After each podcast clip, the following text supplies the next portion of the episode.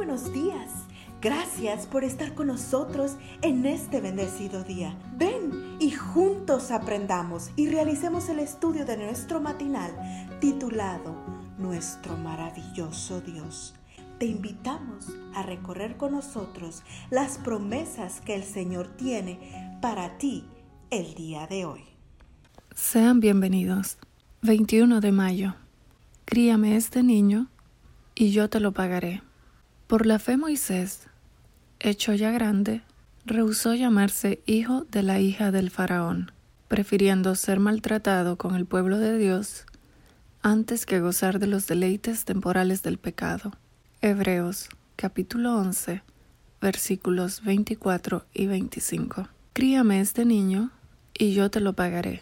¿Recuerdas quién dijo estas palabras? Fue la hija de Faraón, había ido al río con sus doncellas para bañarse, cuando vio una canasta que suavemente se movía en la ribera del Nilo. Envió a una de sus doncellas a buscarla y... sorpresa. Cuando la abrió, vio a un hermoso niño que lloraba. Entonces, el momento preciso, aparece en la escena María, la hermana mayor del bebé. Le pregunta a la princesa si desea que ella busque a una nodriza hebrea para que lo críe, y ella acepta. En ese mismo instante, se podría decir que comenzó a escribirse una de las páginas más gloriosas de la historia, porque con la velocidad de una flecha, María busca a Jocabed para que haga el trabajo. Críame este niño y yo te lo pagaré. La princesa pensaba que simplemente estaba contratando a una empleada, pero por la mente de Jocabed pasaban otras ideas. Ella criaría al niño, pero para Dios. A partir de ese instante, ella sería la influencia dominante en la vida de Moisés. Era una esclava, sin estudios, pero tenía fe en que Dios usaría a su niño para bendición de su pueblo y de la humanidad. Y aunque no vivió para ver el éxodo, Jocabed recibirá su recompensa de manos de Dios en la vida eterna. Cuán grande será su gozo al reunirse con su Hijo en la patria celestial. ¿Cuánto tiempo estuvo Moisés bajo su influencia? No lo sabemos, pero tiene que haber sido suficiente tiempo como para que el niño aprendiera a temer más a Dios que al faraón. Por la fe Moisés, hecho ya grande, rehusó llamarse hijo de la hija del faraón, prefiriendo ser maltratado con el pueblo de Dios antes que gozar de los deleites temporales del pecado.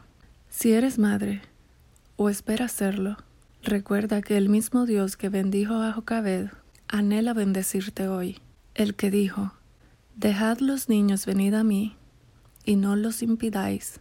Sigue invitando a las madres a conducir a sus pequeñuelos para que sean bendecidos por él. Aún el lactante, en los brazos de su madre, puede morar bajo la sombra del Todopoderoso por la fe de su madre que ora. Recuerda también que, aunque no veas en esta vida el fruto de tus esfuerzos, tu recompensa la recibirás en el reino de los cielos. No puedes imaginar lo grande que será esa sorpresa. Oremos.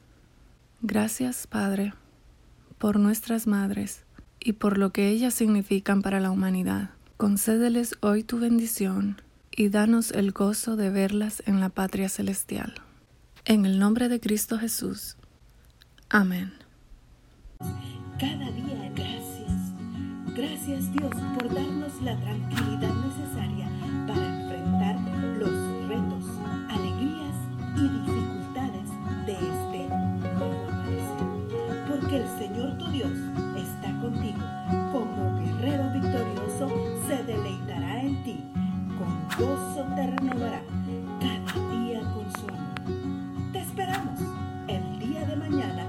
continuar cobrando aliento en la palabra de nuestro maravilloso Dios.